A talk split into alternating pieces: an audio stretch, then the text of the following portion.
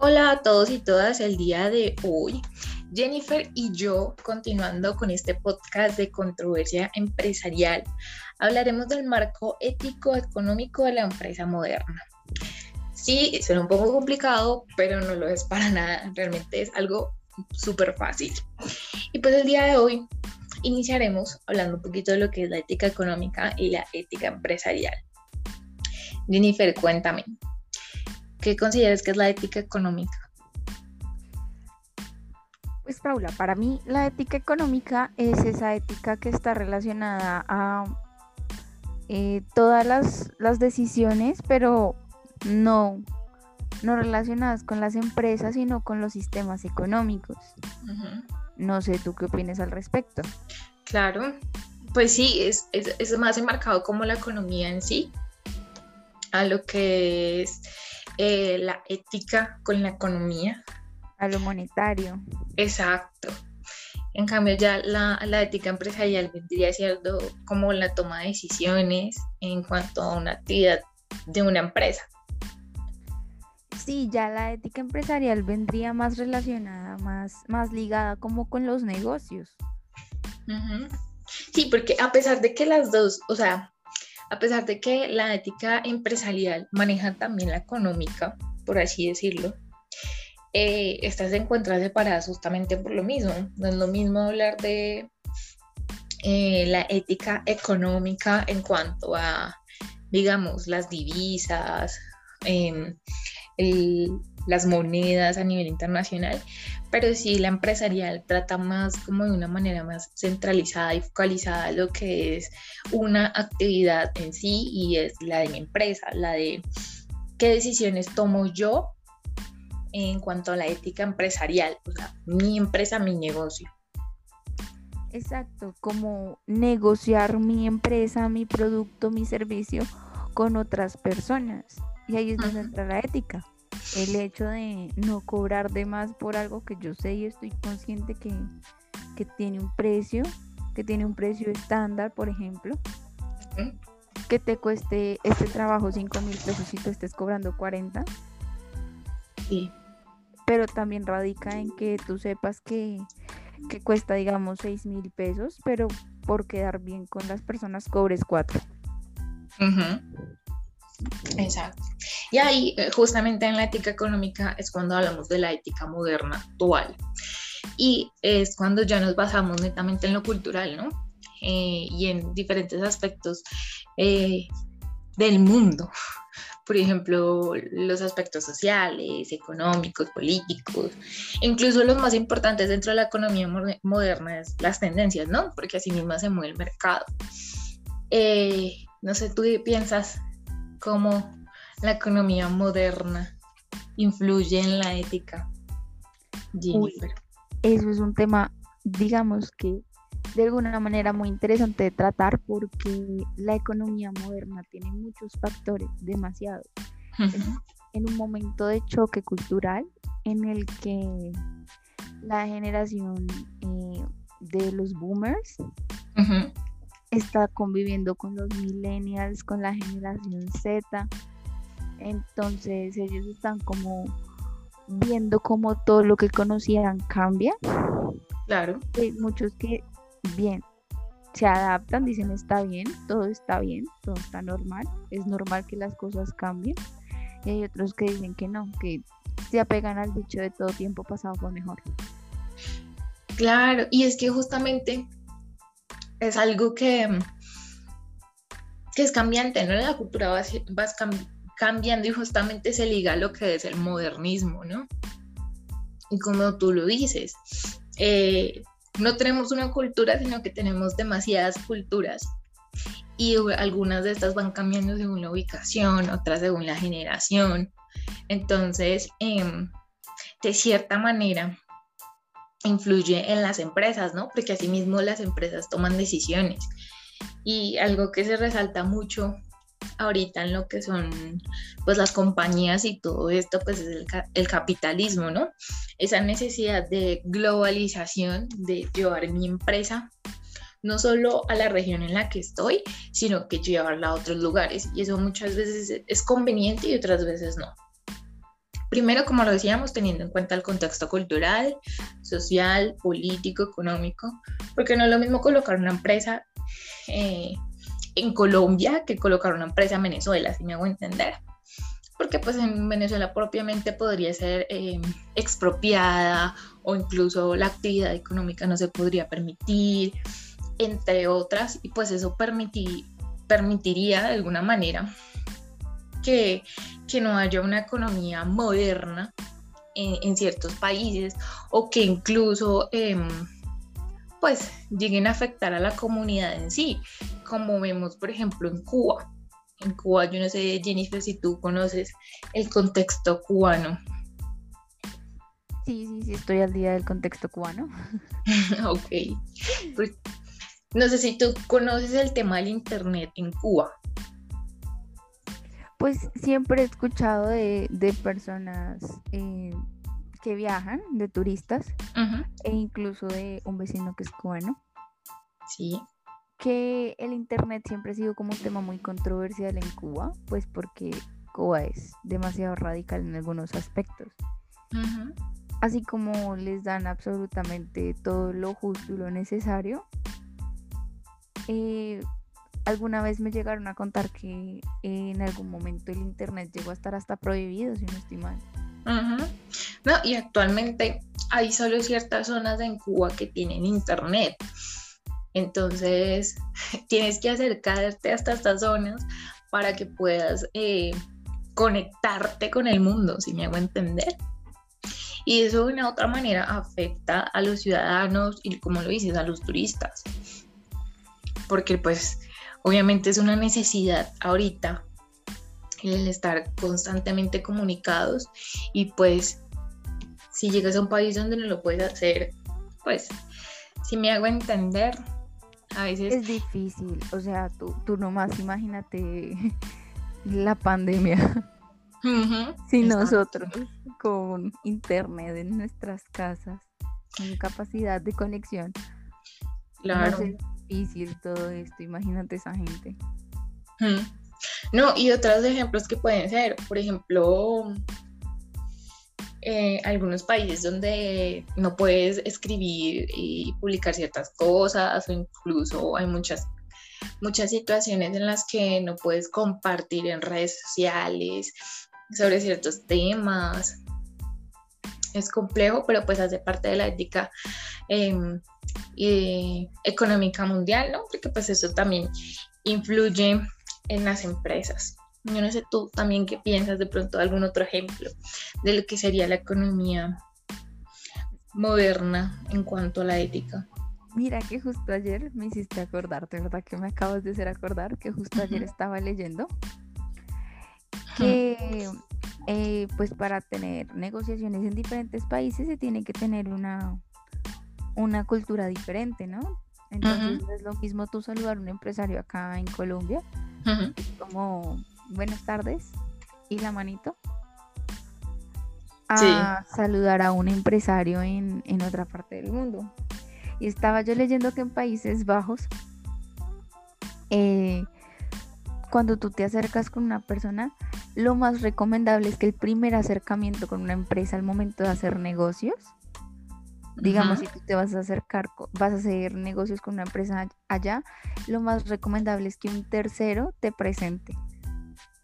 Mm, y en caso de pues. que no, es recomendable que el primer acercamiento que se tenga sea vía teléfono. Una llamada de negocios corta, entre 10 y 15 minutos, donde se hable un poco y se pacte una cita. Claro, y es que es súper importante lo que dices, porque parte de las relaciones hay que cultivarlas, ¿no? Y tú no puedes ir a presentarte a una empresa sabiendo que tu empresa de pronto tiene, no es responsable con el medio ambiente o de pronto, claro, según la actividad económica.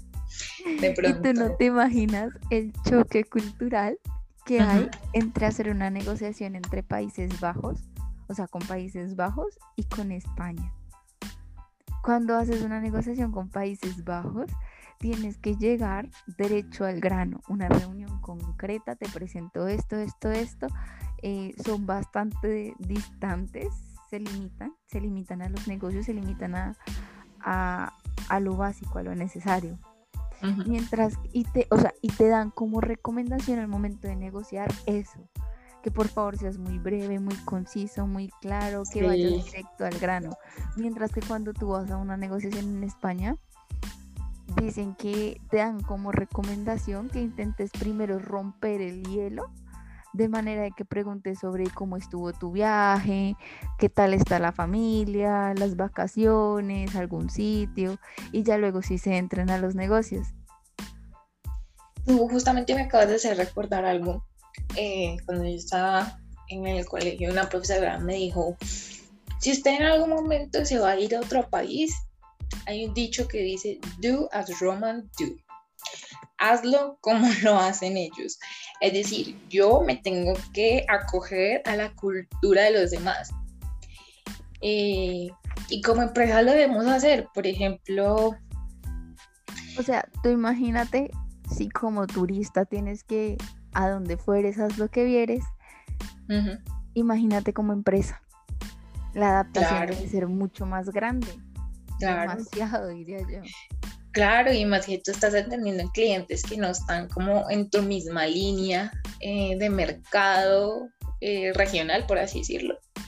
Porque, por ejemplo, Postobón, aquí en Colombia, el paladar de los colombianos es dulce, pero tú te vas, eh, si te exportas a México, pues sabemos que el paladar de los mexicanos es picante. Entonces, ¿cómo hacemos para entrar culturalmente a, a este país y cómo hacemos para hacerlo de la manera moderna que es innovación.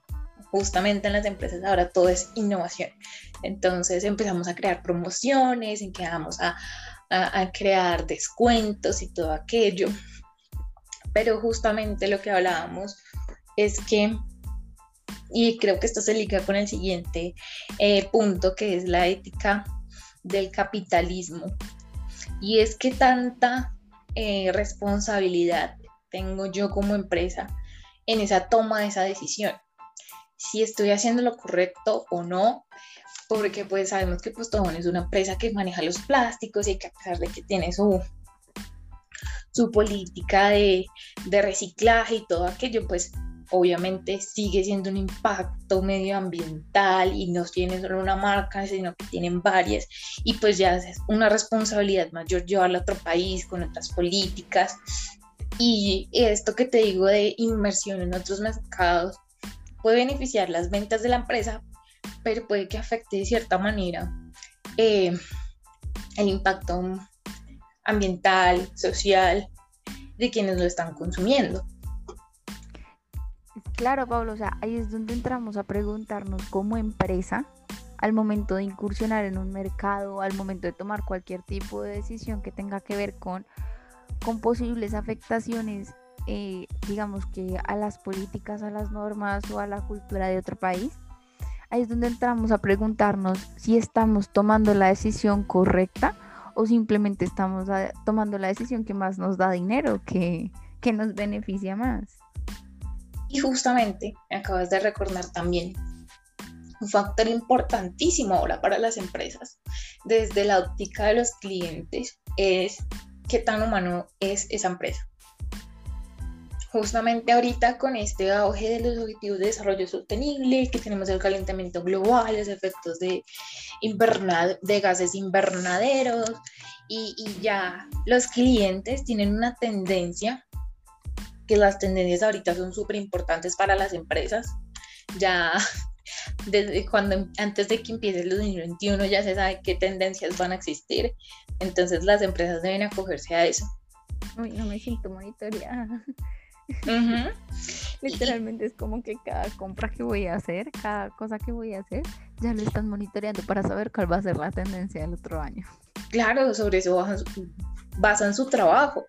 Y, es súper importante ahora, hay la tendencia de los consumidores es que yo pueda consumir algo, pero que ese algo no afecte em, social y ambientalmente al mundo. Entonces, eh, ya estamos hablando de que Nestlé tuvo que cambiar sus eh, empaques, de que McDonald's, que son franquicia, entonces ya estoy en todo el mundo, entonces ya tengo que empezar a cambiar el empaque de plástico que solo se puede reutilizar una vez o que ni siquiera se reutiliza a empaques más amigables. Entonces ya las personas empiezan a sentir esa cierta seguridad de, bueno, puedo ir comerme una hamburguesa tranquilamente eh, y sé que lo que está empacado, en donde está empacado, pues no va a tener un impacto gigante en, en el medio ambiente. O por ejemplo otras empresas que últimamente están reutilizando los plásticos para hacer las bandejas o que están reutilizando los plásticos para otros fines. Es como eh, actualmente está en boom, en polémica, el hecho de que Mattel, la, la, famosa empresa que hace juegos, juguetes, la que nos causa tantas discordias a todos con el uno, eh, sale con el cuento de que va a reciclar juguetes. Ah, sí. Hace un, o sea, lo presenta como un montón de cosas bonitas, de reciclaje, y tú te pones a analizar a fondo y simplemente es que van a coger juguetes viejos, los van a, de alguna manera, algunos digamos que los funden y hacen otros, y otros los van a dejar y los van a volver como juguetes de colecciones exclusivas. Imagínate. Eh, es, como, ay Dios mío, ¿qué es esto? No, y, y, o sea, uno se da cuenta como cliente uno se da cuenta cuando una empresa te está vendiendo algo que no es cierto. Pero mira um, que eso también depende mucho del país, demasiado, porque también leía sobre que todos conocemos la marca Nivea, ¿no? La, la cremita, la cremita antiarrugas, la cremita antiedad, la hidratante de todos los días y las 40.000 cremas que existen. Sí. Resulta que Nivea es de un laboratorio alemán, si no estoy mal. Un laboratorio que está totalmente en desacuerdo con el testeo en animales. Y ellos dicen que no van a testear en animales. Sin embargo, hay países que les exigen el testeo en animales. Para poder comercializar su producto tienen que haberlo testeado en un animal y el animal tuvo que haber salido nice. 10 de 10. Si ves, es que es complicado, o sea, no es únicamente, o sea, no recae únicamente sobre la empresa, pero sí también sobre las políticas de cada país, ¿no? Pero en su mayoría creería yo que recae sobre la empresa. Porque si yo como empresa sé que tengo que afectar la vida de un animal o varios animales, simplemente porque me dejen ingresar a un país, pues ahí está lo que hablamos, la ética del capitalismo, ¿no? Entonces. tomando la decisión correcta o solo la que nos da más dinero? Exacto. ¿Prefieres testear en animales para entrar a un mercado y ganar más o pues respetas la vida de los animales como has venido haciendo? Exacto. O sea, es, algo que uno no se imagina que va a pasar porque incluso uno dice, eh, vamos a revisar si esta marca si es eh, comprometida con el testeo de los animales o comprometida con el medio ambiente o comprometida con aspectos sociales. Por ejemplo, hay empresas que ahorita hay algo, una tendencia gigante en las empresas y, y que me aterra porque es puro marketing en la mayoría de ellas. Y es que, por ejemplo, los días importantes, así que han tomado relevancia para la última generación, las últimas generaciones, desde los millennials para, para la actualidad. Y es que, por ejemplo, el día del, el día del, de la afrocolombianidad, por ejemplo, que pasó hace poco.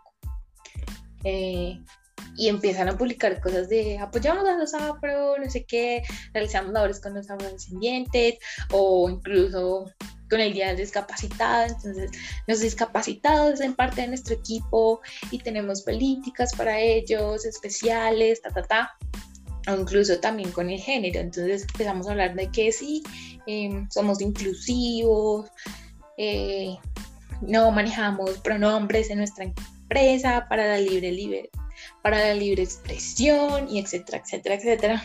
Pero pues de puertas para adentro en una empresa eh, y lo que se escucha en el voz a voz cotidiano es que no respetan de pronto una persona con orientación sexual eh, eh, según su género, entonces de pronto dos mujeres o de pronto una trabaja, un trabajador con otro trabajador, y entonces les prohíben las relaciones y cosas así. Los códigos de vestimenta. Exacto. A mí me parece, a mí me parece que los códigos de vestimenta son algo muy, muy mandado a recoger de alguna manera. No, y es que... sabido que pues tú tienes que mantener tu compostura, que si tú estás en un ambiente laboral tienes que comportarte como tal. Y pues tampoco es como para que llegues con una minifalda y un crop top y en unos taconazos, porque pues digamos que como que no encaja.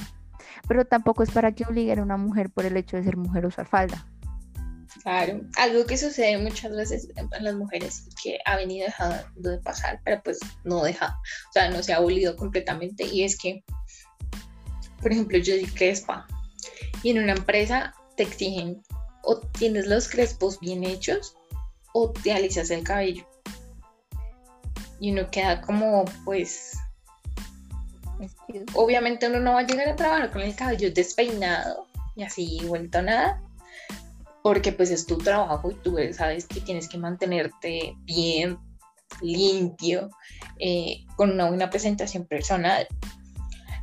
Pero es que te exijan, de pronto la persona no tiene la, la facilidad económica de irse todos los días a, arreglarse el cabello o que te quede así perfecto, porque pues de igual manera nosotros no somos perfectos. Y justamente eso va ligado al humanismo de la empresa y empresas de la primera y empiezas de la primera imagen que tienen, que es con los empleados, entonces pues obviamente no vas a llegar así súper despeinado, desarreglado, pero tampoco para que te exijan de tal manera de que tienes que llevarte el cabello liso todos los días o tienes que llevarte los cuerpos bien hechos todos los días. Y lo mismo con los tacones. Hay mujeres que... que mm, Justo te iba a decir, yo no me aguanto unos tacones más de dos horas. Exacto, y, es que eso afecta la salud de una persona, de una mujer, eh, pues donde más la tendencia es en, las empresas de usar tacones, por ejemplo en los bancos. Siempre les, antes les exigían que era tacones y pues eso tiene un impacto en la columna y ya después de ciertos años trabajando, tu columna siente esa, esa, afectación del tacón, incluso las piernas, venas, varices y cosas así.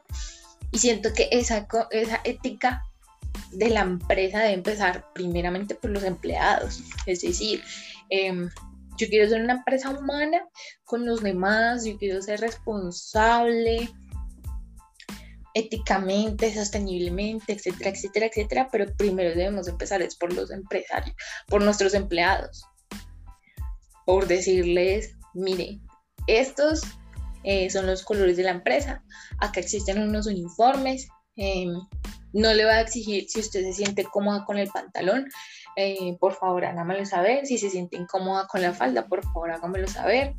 Em, sí, llegar a un consenso con ellos porque pues también son personas. Mm, y a pesar de que hay políticas, obviamente hay políticas que son inflexibles, pero pues entender de que los empleados también son nuestra imagen y por tanto debemos invertir en ellos como personas. Que pues no podemos mostrarle al mundo algo que no tenemos adentro. Exacto.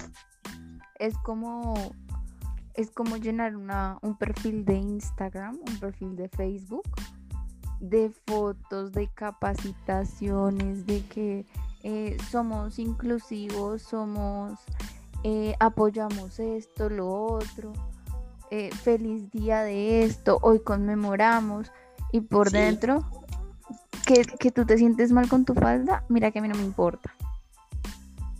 O el, en muchos casos el acoso laboral. Entonces es como porque tratan de reflejarle al mundo algo que ustedes no tienen por dentro.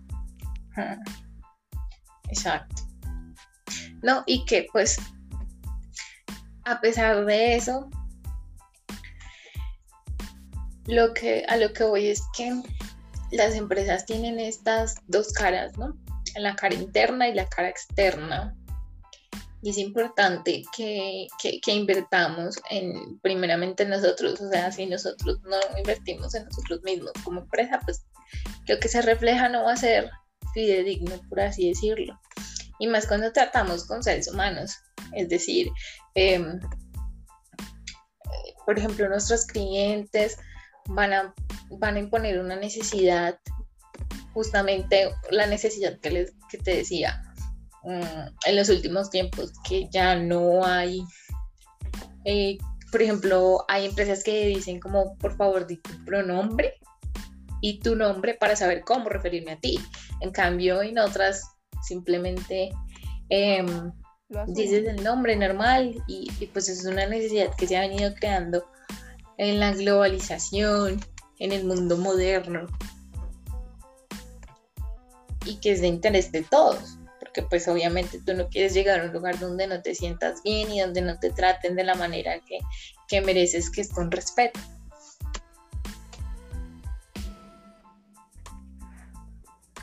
La verdad pienso que este tema fue mucho más fácil de explicar de lo que, de lo que parece. O sea, tú miras el nombre y dices como, uy, ¿qué es esto? Por Dios. y, y ya por el nombre lo piensas horriblemente complicado.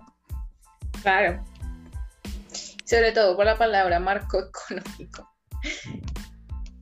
Pero no ético económico, ¿no? Pero pues es más como esclarecer de que nosotros como empresa que tenemos como una actividad económica, que contribuimos a las necesidades de, los, de los clientes o de la sociedad, independientemente si es un producto, un servicio o whatever. Eh, pues de igual manera tener esa conciencia de que de que nosotros como empresas tenemos una gran responsabilidad porque justamente lo que te decía el marketing el marketing que, que tienen las empresas y sobre todo las grandes pues influye mucho en el comportamiento de los, de los ciudadanos. De hecho, un buen marketing te va a hacer, te va a brindar y te va a generar esa necesidad de, oye, tengo que ir a comprar tal cosa. Oye, mira. Incluso muchos lo hacen con el tema de que, por ejemplo, el grupo éxito, de que tenemos nuestros productos, nuestros proveedores, pero en la caja siempre te vamos a preguntar si quieres donar mil pesos a, una fundación, a nuestra fundación, etcétera, etcétera, etcétera. Y justamente eso también vende. Lo que hablábamos, de que a veces hay empresas que son fachada y otras que sí realmente aportan al, al, a la sociedad En eso estoy totalmente de acuerdo, de verdad. Creo que no lo pude haber dicho mejor. Sí. Bueno, creo que esto es todo en el podcast del día de hoy. Jennifer, no sé si tengas algo más por comentar.